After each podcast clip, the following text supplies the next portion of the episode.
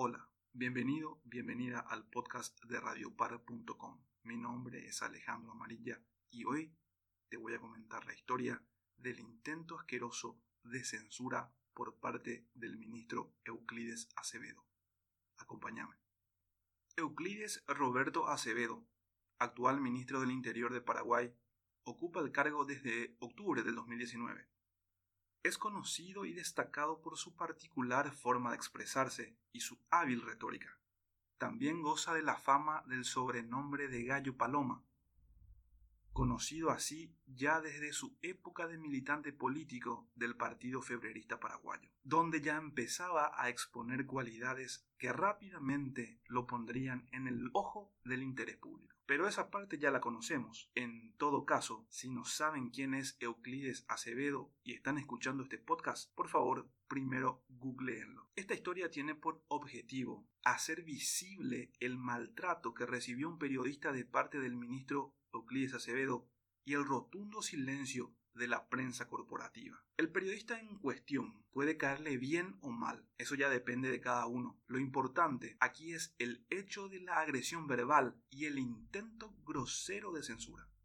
¿Por qué el ministro maltrató verbalmente a Vargas Peña? O dicho en un lenguaje más coloquial, ¿por qué le puteó Euclides a Enrique Vargas Peña? Este episodio tan triste para la política y el periodismo en Paraguay tiene su inicio en una carajeada que el periodista de ABC Color le infringe a Euclides Acevedo, reclamando al ministro y a un jefe policial de apellido Resquim el por qué permitían que los campesinos cerraran las calles del microcentro de Asunción. Para refrescarte la memoria, a continuación vas a escuchar el audio. Acabo de recibir una llamada telefónica, voy a dar el nombre porque esto es eh, Francisco Resquín de Badulaque. Euclides Acevedo, Badulaque. Atendé bien lo que te iba a decir. Enano Badulaque. Alicia Dávalos es una señora bioquímica que trabaja en Díaz Gil. Estos hijos de puta de Belarmino Balbuena y estos delincuentes del Partido Colorado que están acá le impidieron irse a su trabajo, que es hacer análisis de COVID y compañía, por Fulgencio de Remoreno, y le impidieron irse a su trabajo por Humaitá. Se fue a hablar con la policía para pedir por favor que le dejen ir a trabajar. Y el policía, hijo de puta que está acá estacionado frente a ABC, le dijo, cállese, váyase a su casa. Francisco Resquín, vos sos una mierda, ¿entendés? Porque sos el jefe de la Guardia Pretoriana de estos badulaques del Partido Colorado. Vos no estás al servicio de los ciudadanos. Vos estás al servicio de esta basura que viene a robar 50 millones de dólares. ¿Entendés? Belarmino Balbuena, escoria la humanidad, ladrón, a vos te digo. ¿Entendés? Jorge Galeano, a vos te digo. Ladrones. Y ustedes son la milicia del Partido Colorado, señores de la policía. Euclides, vos sos un badulaque, porque a vos se te paga, hijo de puta, para servir a todos los ciudadanos que trabajan y pagan impuestos. Badulaque, ¿entendés? Y badulaque, enano de mierda, renuncia, carajo, si no sabes hacer tu trabajo. Vos, Federico, Francisco Resquín, ¿quién es lo que te dijo que podés deliberar cuando vas a aplicar la ley y cuando no, hijo de puta? ¿Eh? ¿Quién te dijo? ¿De dónde puta sacás, hijo de puta, que tenés derecho a deliberar cuando aplicar la ley y cuando no? Esta persona es una ciudadana decente que paga impuestos y que trabaja todos los putos días de su vida. Pero acá tenemos que estar todos a que este hijo de puta de Mario Abdo Benítez, ¿entendés? Logre que se coneste este robo de 50 millones de dólares para sus operadores políticos. Basura. ¿Entendés? Eso es lo que son ustedes. Te podía la puta Euclides Acevedo, ¿entendés? Y, Francisco Resquín, vos también. Mierda, ustedes están al servicio de los mafiosos. Ustedes están al servicio de las mafias. Ustedes no le sirven al Paraguay. Ustedes no le sirven a la gente decente. Ustedes no le sirven a la gente que paga impuestos. Hace una semana están cerrando las calles. Están garroteando a la gente. Están amedrentando a todos los ciudadanos que trabajan estos mierdas de la CNI que son operadores del Partido Colorado. Pero son operadores del Partido Colorado. Y entonces, ay, que no digas nada. Hijos de puta. Ladrones. Euclides, hijo de puta. Enano mentiroso. Fantoche enano mentiroso y badulaque, fantoche, ¿entendés? Igual que Aldo Benítez, un fantoche, Ustedes no sirven para nada. Ahora mismo acabamos de recibir otro reporte, ahora por lo que estoy contando. Y es que la gente se tiene que bajar del micro y tiene que correr para llegar a su trabajo por estos hijos de puta. ¡Fuera, carajo! ¡Hablo venite, juicio político a este badulaque! ¿Entendés? ¡Hijo de puta! ¡Renuncia CLI ahora mismo! ¡Se acabó el crédito, concha tu madre! ¡Enano de mierda! ¿Entendés? Una ciudadana de nombre Alicia Dávalos denunció al periodista de ABC Color un supuesto maltrato de un policía y a los campesinos dirigidos por Belamiro Balbuena de cerrarle todos los accesos a su lugar de trabajo. Esta denuncia fue la detonante de una de esas puteadas sublimes y que con justa razón lanzó Vargas Peña. El caso de Alicia no fue el único. Miles de personas trabajadoras se vieron afectadas por la marcha campesina que vino a llevarse un poco más de 25 millones de dólares de las arcas del Estado. Por supuesto, no sin antes destrozar las calles de la ciudad de Asunción con basura y por supuesto maltratando a trabajadores que solo querían llegar a su lugar de trabajo.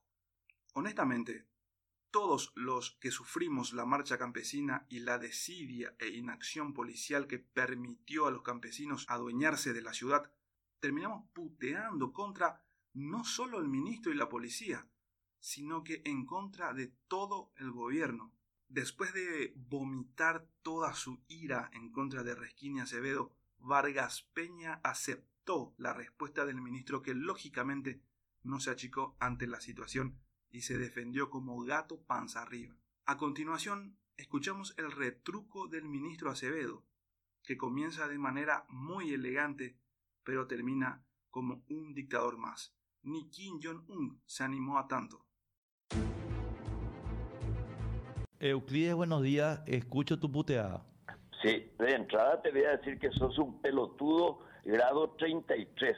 Yo te voy a decir una cosa, yo te voy a aceptar enano de mierda, te voy a decir renunciar, pero yo no soy ningún hijo de puta ni ningún mercenario de ninguna mafia. En la reputa recontra vida.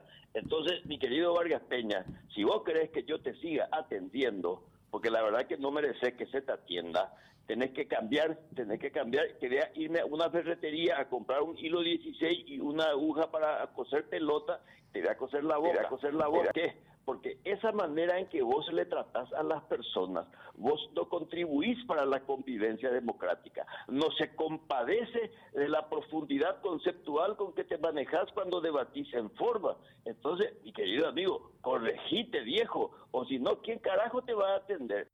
Si vamos a poner en la balanza la puteada de cada uno, vamos a encontrar que en ambas existe una violencia quizás desmedida, pero solo en una encontramos el descargo natural de los ciudadanos que se vieron afectados por el piquete de los campesinos.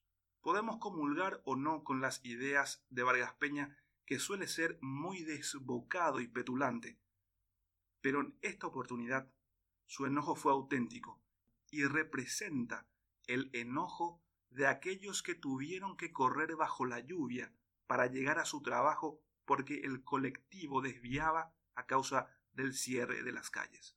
El Yeyao de Vargas Peña venía cargado con la furia de cientos de personas que tuvieron que llegar tarde a sus trabajos y otras que perdieron dinero porque se los bajaba de sus motos para retenerlos.